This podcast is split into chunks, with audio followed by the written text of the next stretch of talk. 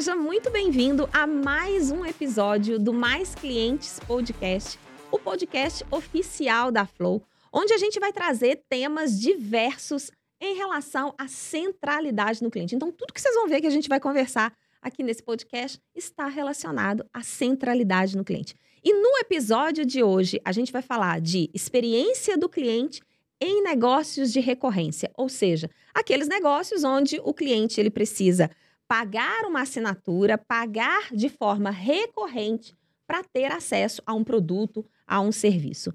E eu tenho aqui como convidados super especiais e especialistas nesse tema, ou seja, trabalham em empresas que oferecem uma experiência de recorrência. Eu tenho aqui, eu vou ler, gente, porque são pessoas fantásticas que vocês vão ver que entendem muito disso. A gente tem a Juliane Lopes, para mim, que sou íntima, Ju, que é uma mulher apaixonada por tecnologia. E olha que desde quando eu conheço a Ju, essa mulher respira tecnologia e experiência do cliente. Com mais de 13 anos de vivência em empresas focadas em inovações.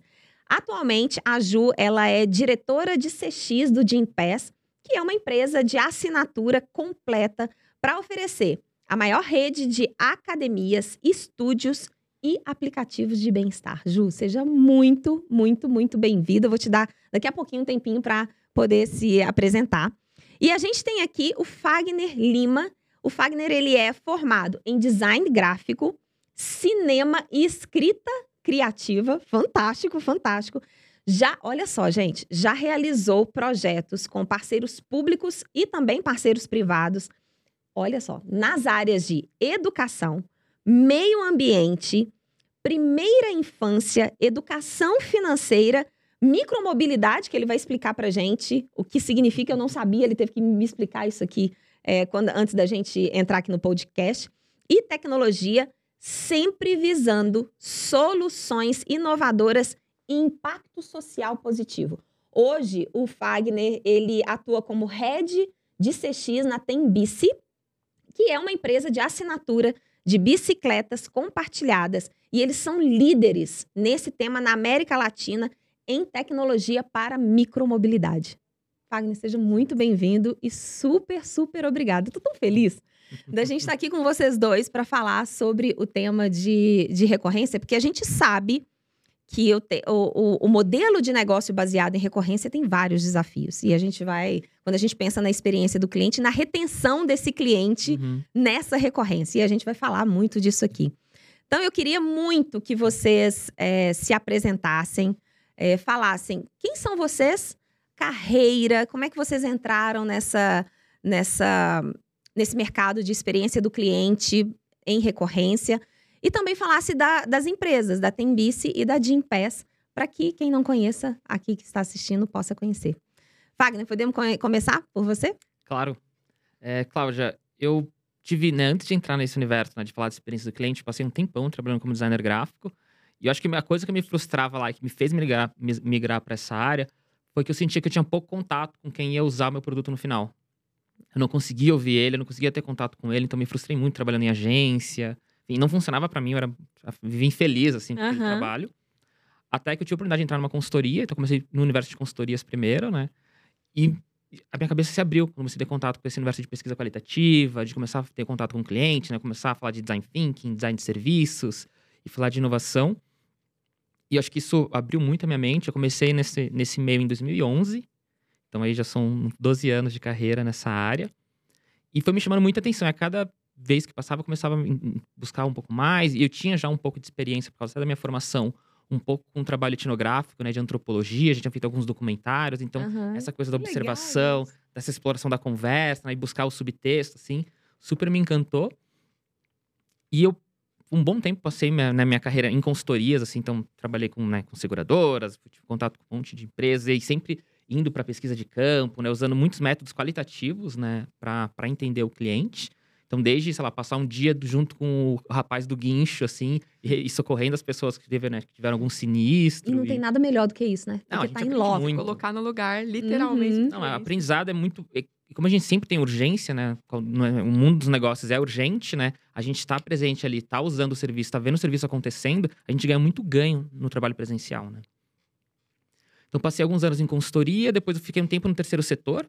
Né? Foi quando eu tive esse contato com é, a educação pública, né? Então, esse, esse, foi muito bacana pensar em experiência né, do usuário nesse universo. Então, a gente está falando da Uhum. experiência do professor, a experiência do aluno, né?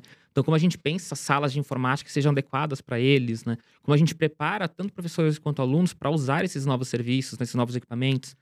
Então, foi bem interessante ter esse mergulho, né? E, e poder também estar em contato junto com o desenho de políticas públicas, né? Então, como você pensa, essas soluções têm que ser abrangentes para poder englobar cada realidade, mas como você me traz espaço para ter customizações de acordo com cada regionalidade. Uhum. Então foi super bacana. é, também toda essa vivência. Foram cinco anos no terceiro setor. E depois voltei pro, né, pro setor privado, e aí um pouco em consultorias, mais sempre buscando essa conexão, assim, de tudo que eu tô fazendo, como isso de alguma forma gera um impacto pro cliente. Né? Então, mais do que deixar satisfeito, como a gente consegue pensar o ecossistema dos serviços de maneira mais complexa, né? E eu acho que hoje na Tembice eu consigo ver isso muito bem, porque a gente não tá falando só de oferecer uma bicicleta para pessoa pedalar e chegar até o Conta trabalho. pra gente o que, que é a Tembice. Porque eu, eu não conhecia, eu sou amante de, de bicicleta. É, é, para mim é o, é, o, é o meu esporte. Eu queria pedalar mais do que eu pedalo ultimamente, mas eu sou mais da, do MTB, da, da- da- das trilhas, né? Legal. Mas Ah. conta isso, mas conta, conta pra, pra todo mundo aqui o que, que é. Quem é a Tembice? Certo. Tembice é um negócio com mais de 10 anos, né? Ela surge ali um, como um experimento mesmo, né? Dos sócios, do Maurício e do Tomás, na USP. Então, pensando nesse serviço de bike compartilhado ali dentro. Depois, com o tempo, ela vai ganhando né, espaço e vai expandindo para oferecer esse serviço de, de bikes compartilhadas.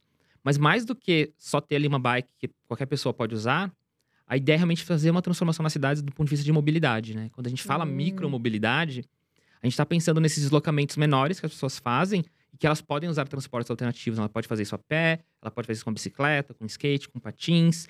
Ela normalmente vai complementar. Normalmente esses, esses, meios, né? Eles vão estar conectados com algum outro modal de transporte. Então, você usou um, um transporte público e completou ele com uma bicicleta, né? Completou a pé. Então, muito encaixar nesse espaço. Mas quando a gente fala de mobilidade, a gente não está falando só de deslocamento, né? A gente está falando de acesso a oportunidades. Então, pensar mobilidade não é Que só legal, é mesmo. não é só, tipo, ah, eu tenho um veículo, eu tenho né, um meio de deslocamento. Não, eu tenho as oportunidades que eu preciso, né, que eu preciso onde eu estou. A gente se desloca no espaço para acesso à oportunidade, né? Que De trabalho, de estudo, de lazer. Então, de alguma forma, pensar a micromobilidade num- numa grande cidade, né, como São Paulo, Rio de Janeiro, é também ajudar a mudar a relação das pessoas com a cidade. Com certeza. E ampliar oportunidades, né? Exatamente, exatamente. Fantástico, fantástico. Vamos falar muito mais, muito mais disso. Tô, tô empolgada. Ju, se apresenta pra gente, por favor. Fala um pouco da, da, da sua carreira é, e também da Jim Pass. E aí depois, gente, eu vou contar uma situação que aconteceu comigo e com a Ju. Lá em Fatos 2016, mais ou menos, eu acho. é, que mostra toda essa paixão que ela tem com a experiência do cliente. Ai, primeiro eu agradeço o convite novamente. Contando um pouquinho da minha história, né, Clau? Você tem acompanhado desde o começo. Eu tenho uma carreira disruptiva, né? Porque eu fui programadora quase 10 anos e me senti bem prestigiada aqui quando o Fá falou, porque eu também não me encontrava na programação. Eu percebi um leque, assim, estou programando coisas que não é realmente o que o cliente precisa. Quando eu percebi isso, eu acabei migrando de carreira, ainda mais para o business, e lá me identifiquei né, pensando no pioneirismo de CX, no- de CS no Brasil, acabei indo, indo para essa área de estratégia de CX na TOTOS, né? Foi a primeira empresa que eu trabalhei exatamente focada em CX há vai fazer 10 anos aí já de carreira, quase 13 anos no total. E aí lá a gente identificou, né, o quão desafiador era a transformação que a gente estava vivendo de negócio, que era da assinatura né, One Primacy para o recorrente. Então a gente começou a vivenciar desde lá dos primórdios o que era modelos em transformação para a recorrência. Uhum. Dado toda essa expertise, né, aí de trabalho que a gente teve na TOTOS, acabei hoje estou no, no Gympass, né? Até comentei no início do podcast que uma das coisas que mais me encanta no Gympass é o propósito transformador deles, né? Então eu me sinto todo dia muito feliz de acordar e falar: hoje eu estou transformando o bem-estar universal. Que legal. E a gente não tá falando apenas, né, de bem-estar no sentido físico, mas bem-estar no sentido mental. E se a gente for ver os principais desafios que a gente tem vive- vivenciado nos últimos anos, pós-pandemia, guerras, né? Estamos vivendo aí uma das piores crises de saúde mental já vividas na sociedade, né? E, e e saber que eu estou numa empresa que tem um propósito transformador e um business focado em impactar significativamente a vida de milhares de pessoas. Nossa, até arrepio. Isso realmente. Cara, é muito legal. Exatamente. Isso realmente me brilha os olhos. E saber que eu sou a voz do cliente lá dentro. Então, eu sou, né? Eu e o meu time, nós temos a possibilidade de trazer essas demandas para dentro da empresa. E temos, né? Nós temos, graças a Deus, um time incrível também de, de heads, esse level que escuta a voz do cliente e traz para dentro da sua estratégia. Então, né? De, dado tudo isso, hoje a gente já tem produtos muito significativos. Até comentei com alguns colegas meus que eu já vivenciei várias, vários produtos, né, ou serviços relacionados à psicologia, mas o que o Do Pass oferece para mim é um dos melhores que eu já vivenciei, é bem embasado Nossa. em pesquisas de Harvard, enfim, e, e, realmente ele transforma, ele transforma vidas, né?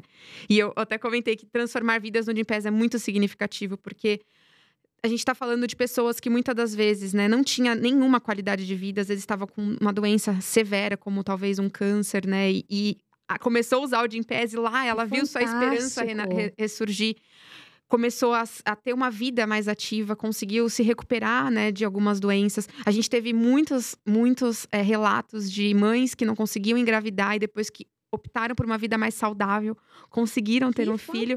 Então são, são impactos sociais, né, que ultrapassa, né, até aí a questão apenas do business, mas eu acho que o que o Jim Pass faz hoje é bem, bem significativo para a sociedade. Que, que, legal, a gente vai entrar no, no tema é, de recorrência agora, mas é, na fala de vocês dois, e eu não sei se, se vocês também repararam isso, mas quando vocês iam explicar o papel da empresa, a função da empresa, é, o Fagner trouxe a questão de acesso a oportunidades. Não é mobilidade por si só, uhum. é o uhum. acesso a oportunidades. E quando, Ju, você trouxe a questão é, da Jim Pass, não era o acesso a academias, a estúdios e tudo mais, mas sim um, um ajudar a sociedade no bem-estar.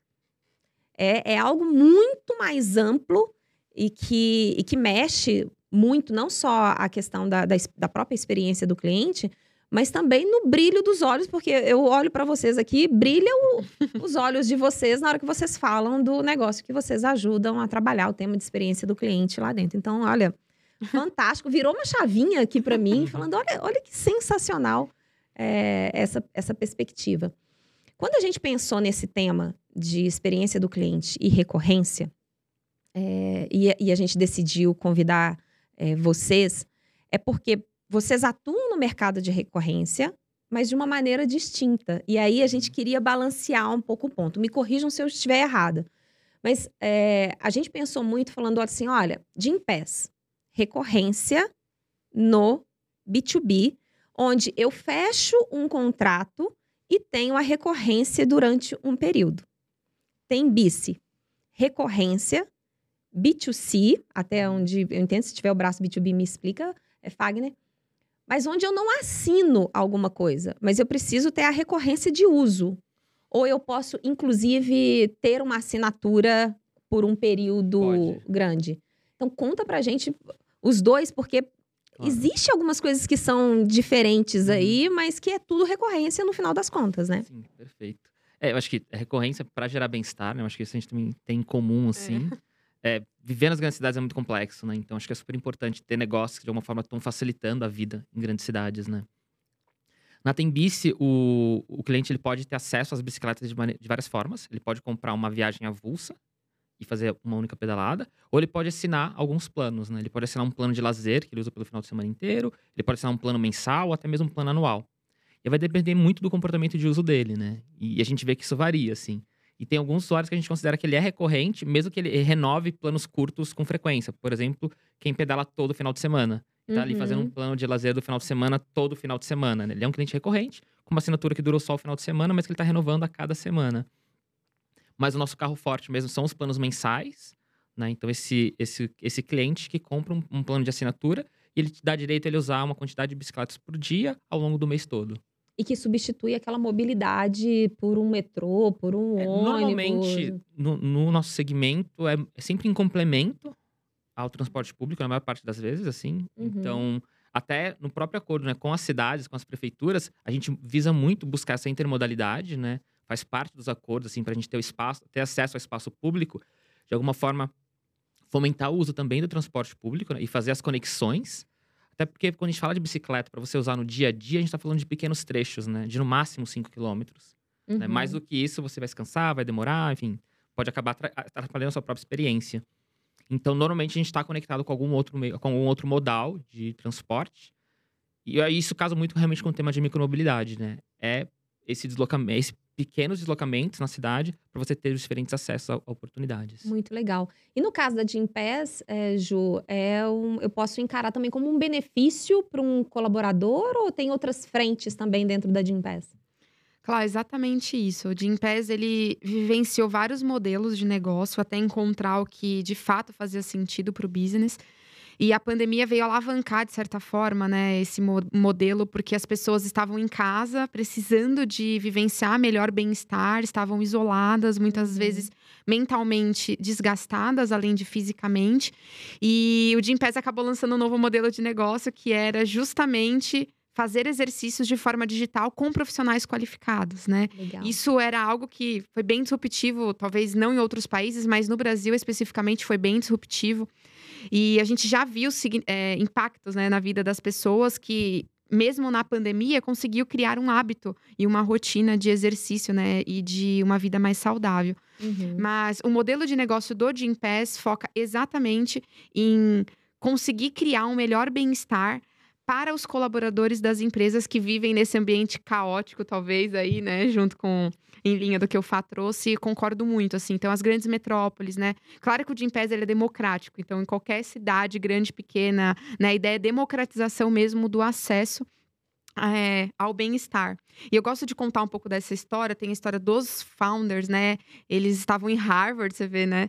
E lá, né, acho que brilha aí as mentes criativas. E eles falaram que um dos propósitos deles era que conseguir fazer uma democratização tal como você olhar as estrelas do céu que você consegue ver. Ele queria ter mais é, mais parceiros disponíveis no aplicativo para todo mundo poder escolher a atividade que ama.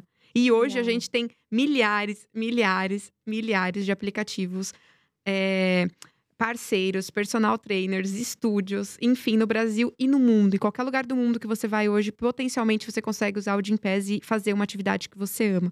Então eu consigo mostrar, assim, entender o, que faz um sonho né, de uma pessoa, até o impacto social que esse sonho pode trazer na Muito vida de legal. não só dos colaboradores, mas de toda a sociedade, né? Muito legal. Agora, na hora que a gente pensa em personas, é, eu olhando o Gympass, a gente tem é, como uma porta de entrada o RH de uma empresa. Exato. Então, que vivencia a experiência de ativação, não sei se é essa expressão que vocês usam, de ativação dessa, dessa assinatura para os colaboradores. E a experiência de uso do, do, de toda essa rede que vocês têm. É. E na Tembice, na verdade, você está com o usuário final para as duas coisas, tanto para ativação quanto para utilização. Sim, a gente tem também na Tembice alguns, alguns negócios B2, é, B2B. Né? Primeiro, quando a gente fala de ciclo entrega, né? Para disponibilizar as bicicletas para os entregadores, a gente faz a parceria com o serviço de entregas, né? Hum. Então, com o iFood, no caso. E, e aí tem um pouco dessa relação, né? Como a gente, de alguma forma, oferta um serviço que faça sentido para esse parceiro, e como ele consegue realmente dar esse acesso a trabalho, né? Porque a gente está tá falando da ciclo entrega, a gente está falando de acesso a trabalho, né? Como a gente dá a oportunidade para esse grupo de pessoas trabalharem e fazerem sua própria renda, né? Que legal, então, que bacana. É bem interessante, assim. E acho que, apesar de ser B2B, sempre vai ter o B2C no final. Então é B2B2C, né? B2B2C. E eu acho que o Gimpesa também passa por isso, né? É, o Gimpass, assim, a gente conta lá dentro, a gente brinca que é uma tríade. É o ecossistema em tríade, porque a gente tem um RH, né? Então, são os nossos clientes, efetivamente, são RHs microempresas, até uma das maiores, das maiores empresas do Brasil. A gente realmente tem bastante portfólio nesse sentido. Tem os parceiros, que aí é eu comentei, né? Inúmeros parceiros. E tem o usuário final, que é o colaborador dessa empresa que nos contratou. Uhum. Né? Antigamente a gente tinha um modelo que era apenas B2C direto, e nós não temos mais esse modelo. Então as pessoas só podem usar de Pass se a empresa fornecer como benefício. Né? Uhum. Então, é uma tríade complexa e a gente fala que hoje a gente, né, até falando de métricas, né, a gente usa como métrica sólida a quantidade de usuários engajados no produto. Ou seja, né, o ecossistema é relevante, sim, só que a métrica principal da empresa é o quanto as pessoas estão usufruindo de bem-estar. Então, isso também Hum. traz o pros- propósito transformador para toda a cadeia, né? E Porque se não estão utilizando, o RH vai, sei lá, vai questionar. o- potencialmente ele vai cancelar. E que são um dos Isso. momentos das nossas fricções para recorrência. Para o RH ter a recorrência com a gente, é, não que ele exige, mas a gente gosta de. Pra gente é o milestone de sucesso do RH é trazer o engajamento dos colaboradores dele. E aí a gente tem duas métricas de engajamento, né? Realmente quantos colaboradores cadastraram no aplicativo de Impass e quantos estão usando em média, né? Uma vez por semana, X vezes por mês.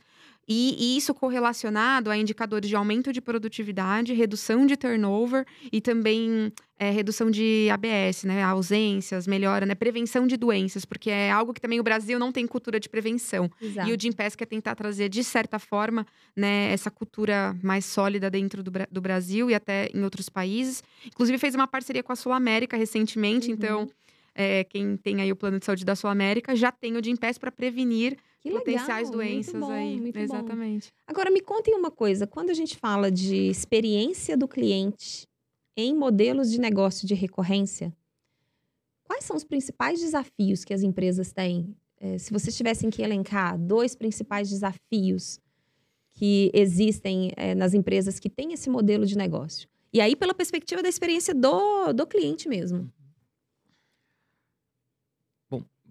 Começar. É. Vamos deixar a Ju tão Nosso nervosa. designer aqui de Eu experiência. acho que um, um dos desafios que, assim, eu sinto que é um dos principais é...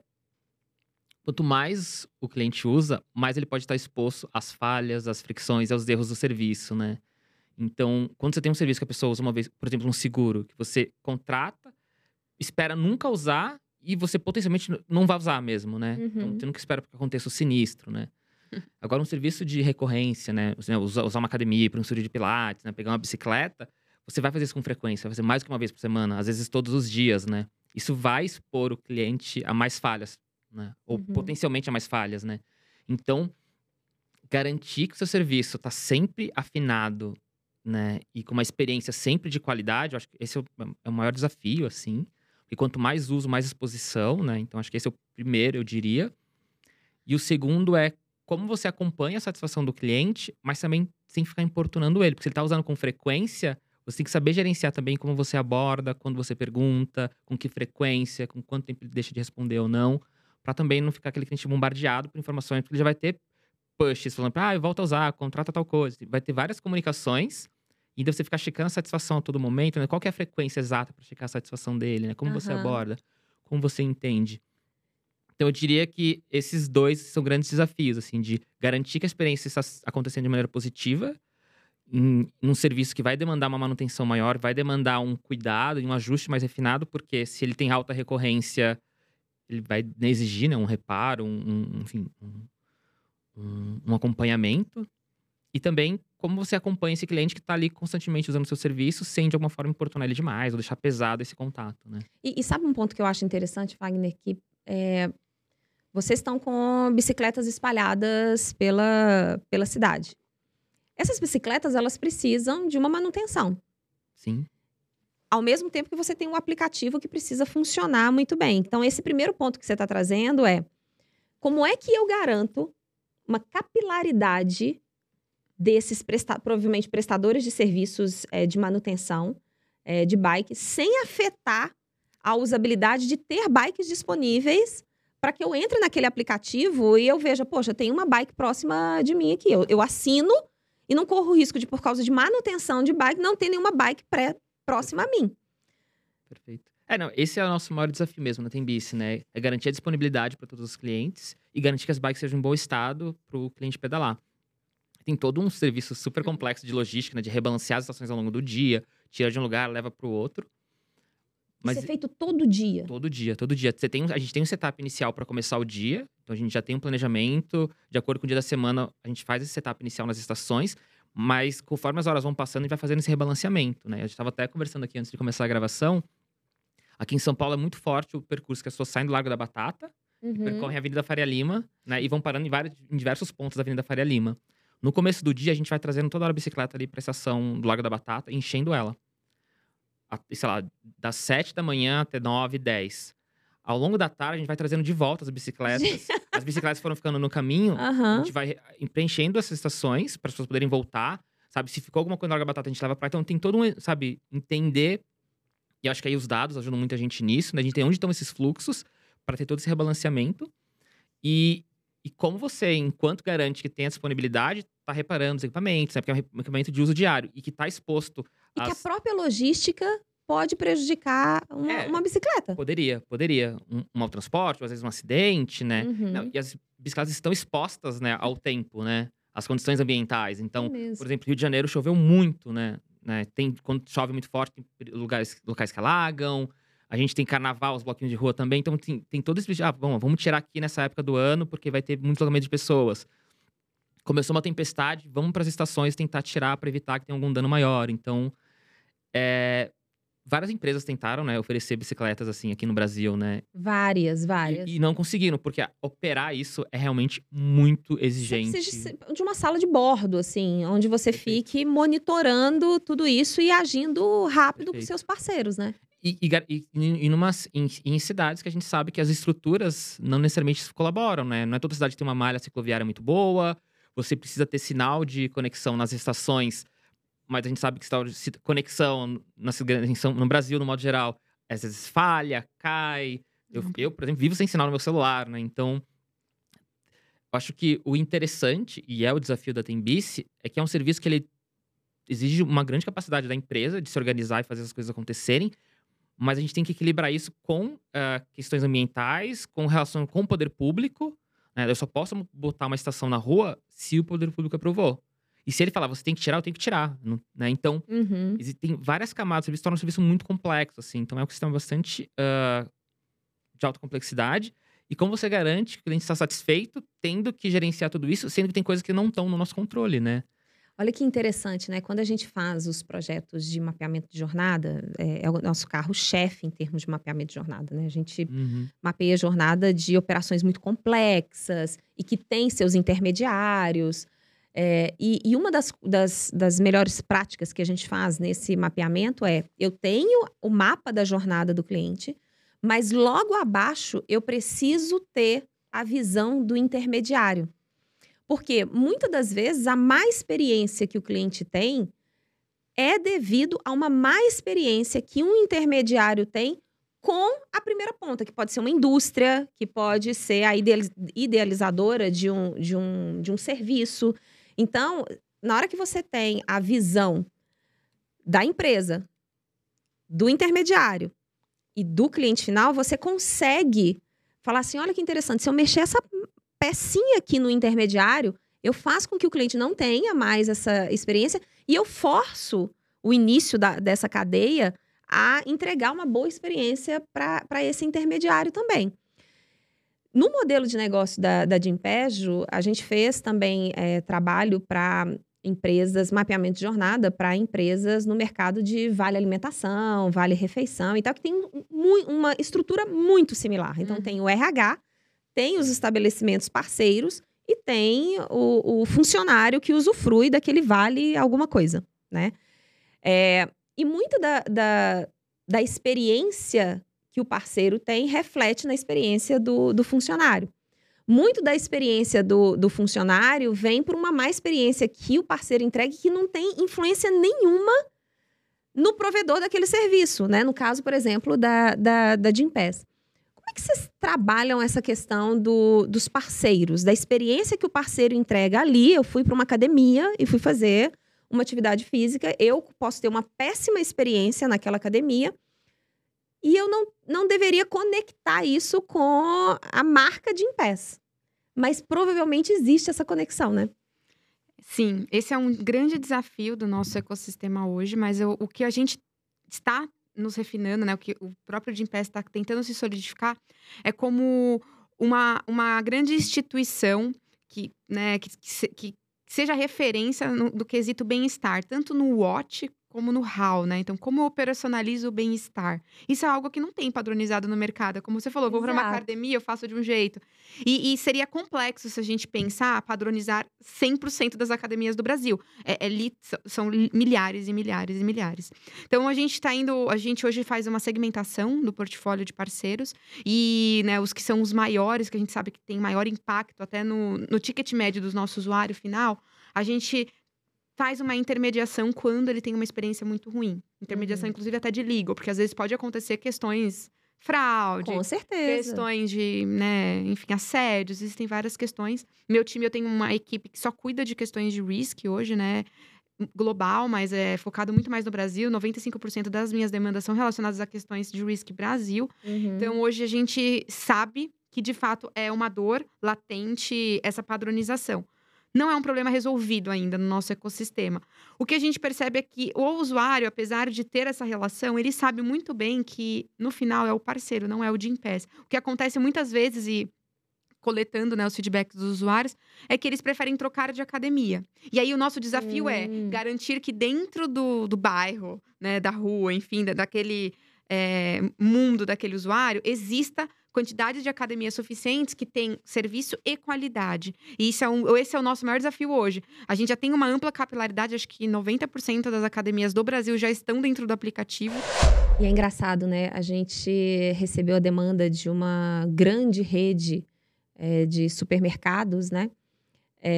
para que a gente pudesse desenhar uma estratégia de gestão de crise quando existe uma má experiência do cliente.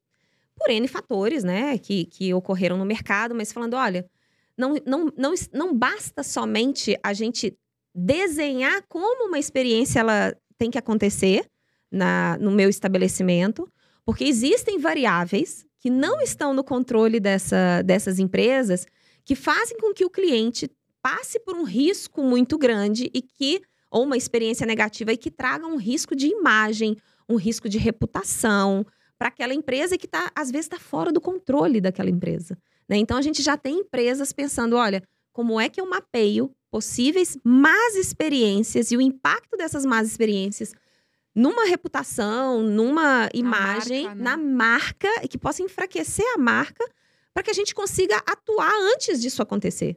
Né? Que isso não seja uma, uma surpresa para a gente.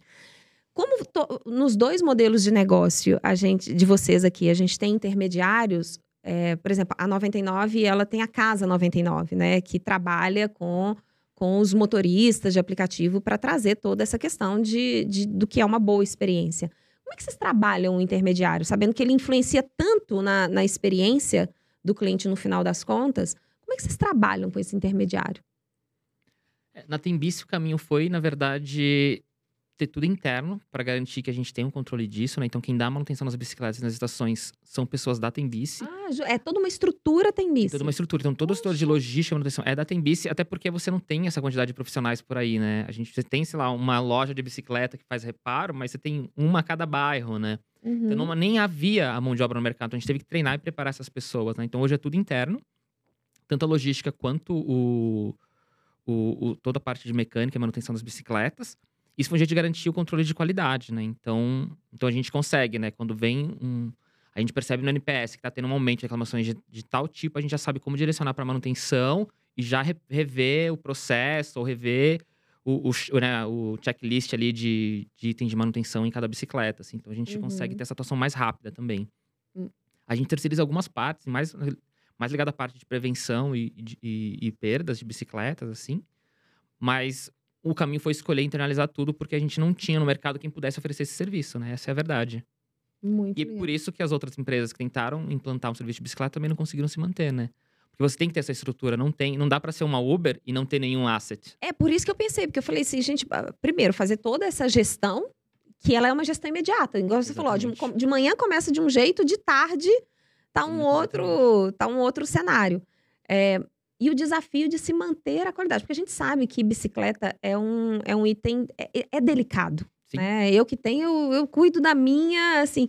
Imagine usuários que usam de N formas e uma logística que pode. Se você começar a bater uma bicicleta na outra, você pode ter certeza que você vai ter alta manutenção de, de, de bicicletas, né?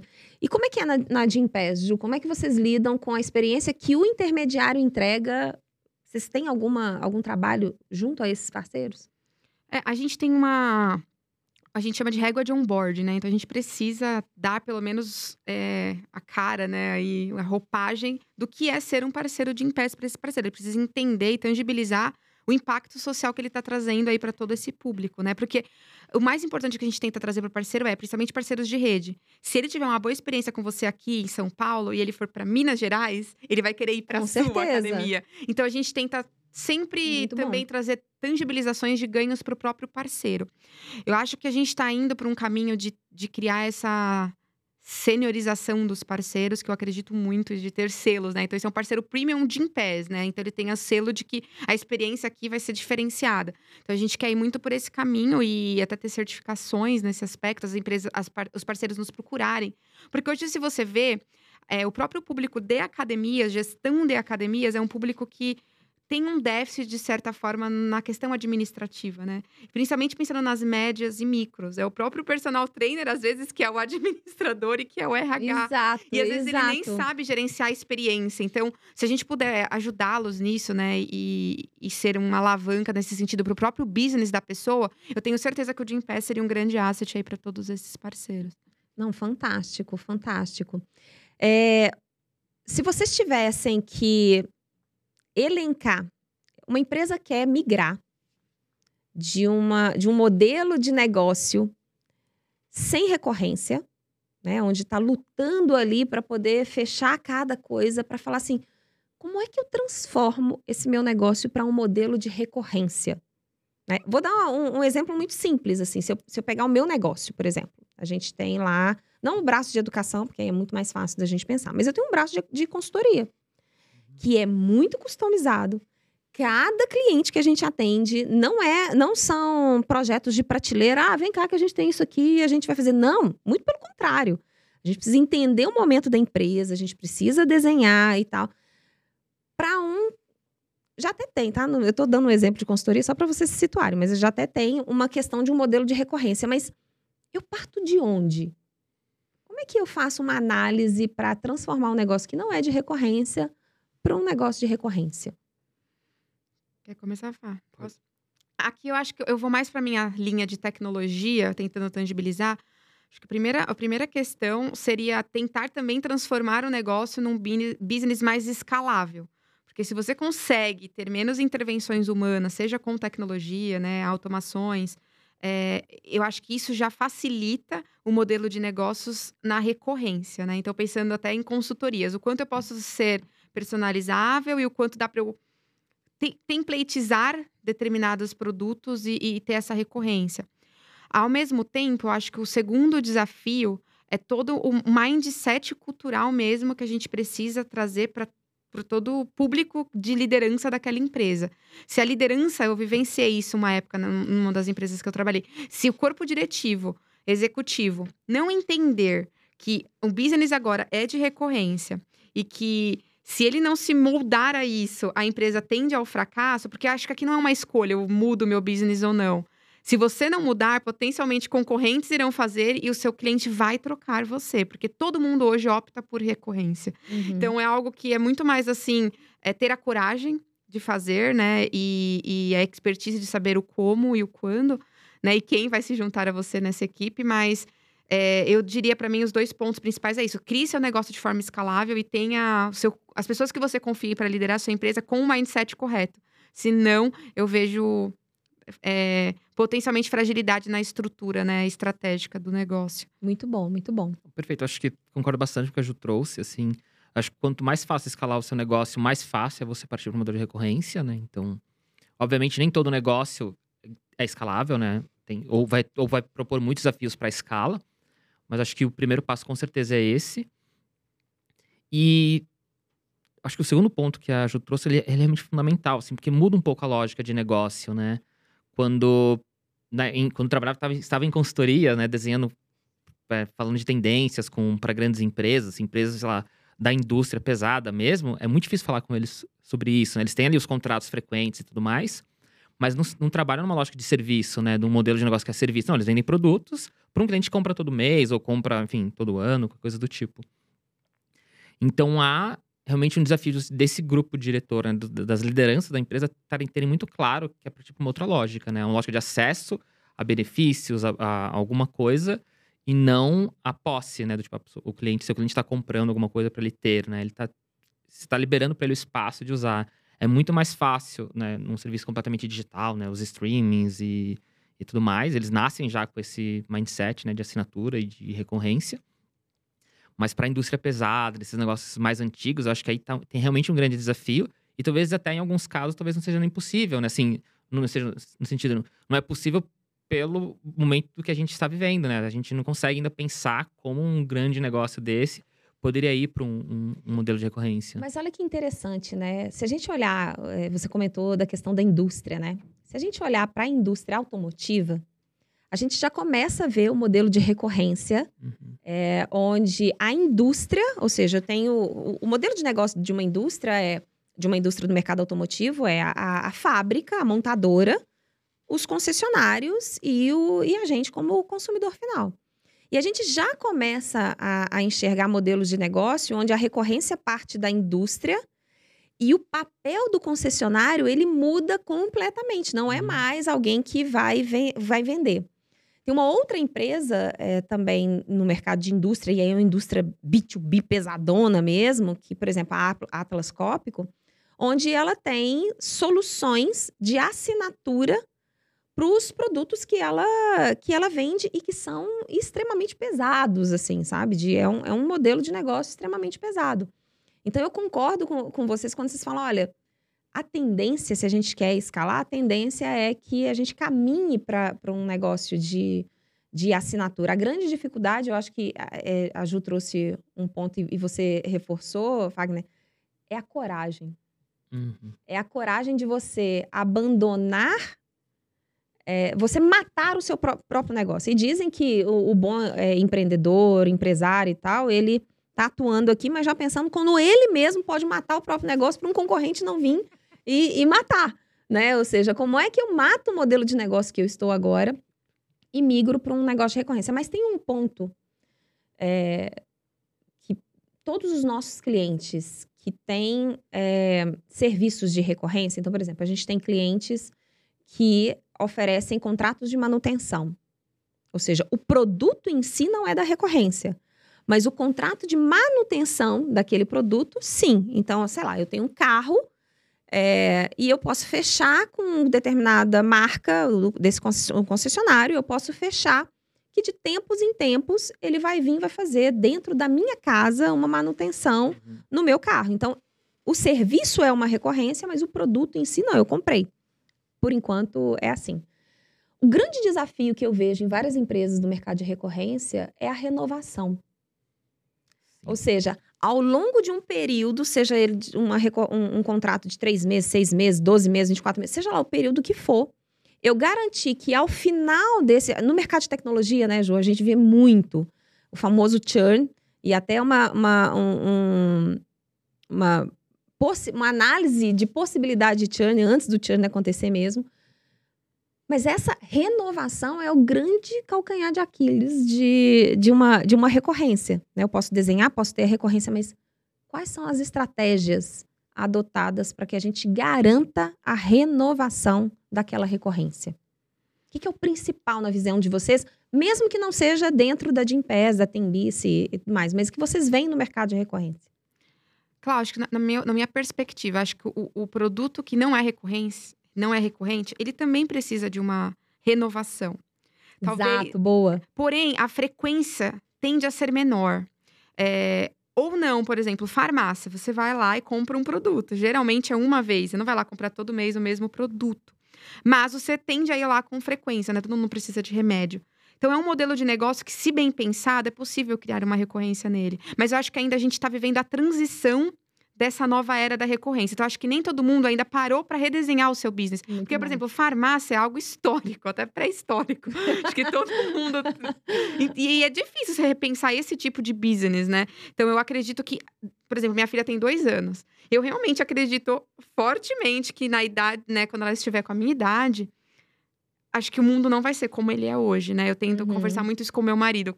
Meu marido trabalha no Google e ele é bem assim, né? Disruptivo. Eu falo, amor, e aí? Quais são as tendências para eu preparar minha filha? Então, eu vejo muito isso no mercado de, de recorrência.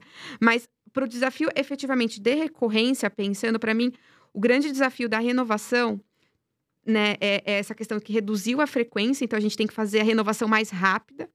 E isso faz todo mundo não ter muito bandwidth para trabalhar nas melhorias de forma tão rápida.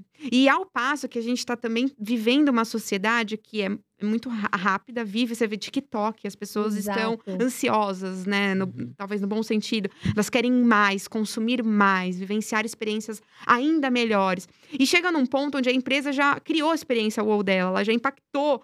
E o cliente já vivenciou tudo isso e foi ótimo, só que pro ano que vem ele quer mais. Exato. E aí a gente vai ter que. Eu, eu acredito fortemente que o, o ser humano ele vive em ciclos de, de roda gigante. Acho que a gente tá chegando nesse ápice do sentimentalismo, assim, tudo é muito experiencializado. Vai chegar um limite que ninguém mais vai conseguir experiencializar nada. E o próprio ser humano vai buscar, tipo, não é mais isso que eu quero, eu quero agora. Sei lá, né? O ser humano é criativo. Aham. E a gente vai vivenciar outra nova era aí nesse sentido, né? Como no passado era preço, depois virou qualidade, depois virou custo-benefício, depois virou agora experiência emoção. E a gente tá vivendo uma era, no meu ponto de vista, eu sei que a gente ainda tá nessa era da emoção. Mas no meu ponto de vista, a gente tá chegando na era do tempo. Você vê que as pessoas hoje. Perfeito, você fala com as pessoas, perfeito. Você fala, oi, tudo bem? Como você tá? A pessoa não fala, Sensacional. tô bem. A pessoa fala, tô ocupado. Exato. Então, assim, virou o novo jargão do bom dia, estou ocupado. Então, eu acredito muito que a gente tá caminhando Não, isso. e eu achei sensacional essa, essa, essa sua evolução e falar assim: olha, o grande ativo já é, mas eu acho que isso vai aflorar muito e atrelar aos negócios das empresas, que é o quanto essa empresa toma do meu tempo, que eu poderia usufruir de outras coisas, por uma ineficiência ou um modelo de negócio arcaico. Né? Então, é, é fantástico isso, porque a gente vai ter que recomeçar, é, repensar, e aí talvez o trazer a melhor experiência, a melhor experiência, a melhor se sobressair sempre. Daqui a pouco a gente vai falar assim: faz o básico. Rápido. Muito. Porque hoje a gente já, já tem esse discurso: faz o rápido aí, bem feito, que tá bom. Não, faz o básico rápido, me poupa tempo para que a gente, para que eu possa usufruir de outras coisas que, que, que eu quero na minha vida. Então, eu assino embaixo, Ju. Eu acho que isso aí é uma baita, uma baita de uma sacada. E eu acho que todo mundo aqui tem que pensar nos seus negócios. O quanto de tempo eu tiro do meu cliente? Eu- Eu concordo também. A gente tá chegando, pra mim, isso é um nível de maturidade que a gente tá chegando. Porque a partir do momento que você só vive experiência, de certa modo, você tá mimando aquela pessoa. Ela não sabe lidar com dor e frustração. E a gente tá gerando um caos também na sociedade como um todo. E as pessoas já estão, né? Os adultos, né, assim, estão conseguindo a- a- alcançar essa maturidade psicológica, no meu ponto de vista. E agora estão vendo que o asset dele é ter mais tempo pra ele mesmo, para vivenciar né, uma, uma andada de bicicleta aí da cidade no final do expediente. Coisas que no passado, né, a pessoa não pensava nisso. Eu trabalho, vou para casa, janto e durmo, trabalho, vou para casa. Então acho que as pessoas estão também mudando seus hábitos e comportamentos, né? Profundo, né, Wagner? Perfeito. Eu acho que faz muito sentido isso que a Ju trouxe. Eu acho que talvez para renovação, o ponto-chave é tem a ver com o tempo também, né? Como esse processo também, de alguma forma, ele traz um ganho de tempo para o cliente, né? Como é um processo que é rápido, indolor, que acontece de maneira muito fluida, né? Sem fricção nenhuma. E como na experiência que ele tem com o serviço, ele está percebendo esse ganho de tempo, né? E, e eu acho que isso, isso caminharia para uma renovação mais fácil, né? E mais fluida, assim. muito bom, muito bom. Cal, até dando um exemplo nisso, acho engraçado, porque no Gimpass a gente está vivendo um pouco dessa transformação. No passado, os clientes, pode perceber, quando a gente pedia uma consultoria para nós de. Você que é de escrita, Fá, você vai poder me ajudar melhor aqui. Mas escreve para mim a melhor macro humanizada. Eram as textões, caro Uhum. cliente, meu querido amigo, gostamos muito de você, continue conosco, me desculpe. Hoje, as pessoas não querem ler textões. Pelo amor de Pelo Deus. amor de Deus, se, ela, se você só se ela perguntar a fatura e você colocar cega, ela vai falar obrigada, era só o que eu queria. Exato, exato. Então a gente tá vivendo um modelo de reescrita até das macros, porque assim, a gente humanizou tanto ao ponto que as pessoas agora não é que não querem serem humanas, mas cara, ninguém quer ler tudo isso. Aí a gente tá chegando no momento que a gente fala pro cliente quatro, cinco vezes a mesma coisa, porque a escrita não é a forma E, e rápida. é o engraçado, você trouxe um ponto que é: eu não quero que tudo seja humanizado para mim. É mesmo, eu só quero que seja Eu rápido. quero que tudo seja resolvido para mim. É, eu acho que eficiência, Porque eu quero né? ter essa- esse lado mais humano e tal, com aquelas coisas que me importam. Perfeito. Sabe? Com outros, você tá sendo human- humanizado, mas tá me tirando meu tempo. Quero, só faz isso aqui, tá ótimo. E, tal. e às vezes a gente talvez possa parecer que é um pouco frio. Não, eu só quero que resolva. Resolva, não precisa de nenhum frufruzinho, não precisa tal uma. Não, só resolva. Pode colocar um, um bote comigo sendo super direto, frio e tal, mas no final das contas eu fiquei dois minutos com ele, ele resolveu o que precisava resolver. Bote, te amo. Mas fora isso, não, não, não coloque um monte de coisa sem resolver o que precisa ser resolvido. Não, e o quanto, né, essa, esse floreio, essa, isso é realmente humanizado, né? Eu acho que não, exato, na verdade. né? Exato, Sabe? É desumano comigo você É, ficar não, floreando exato, o não é negócio humanizado, e tirando né? meu tempo. Olha onde a gente vive, o momento que a gente. gente tá vivendo, né? Eu acho que né, a gente tá.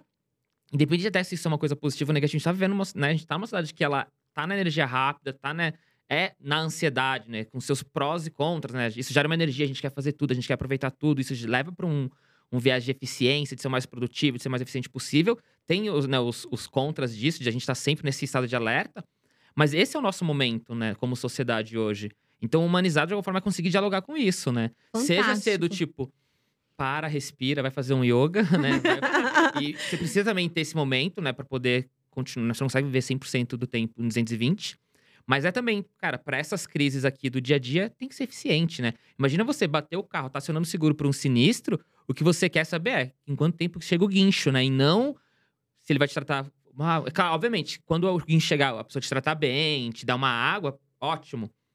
Mas o que mais importa é chegar ali rápido, né? Exato. E resolver o problema. Exato, muito bom. Então, eu acho que a eficiência também é um processo de humanização, né? A Exato. gente vive numa cidade que tá com tempo curto. E eu acho que a gente vai precisar rever isso como sociedade em algum momento, porque né, a gente seguir nesse, desse jeito, uma hora a gente pifa, né? Uhum. Somos, somos máquinas de carne, né? Então ela tem um certo limite de uso.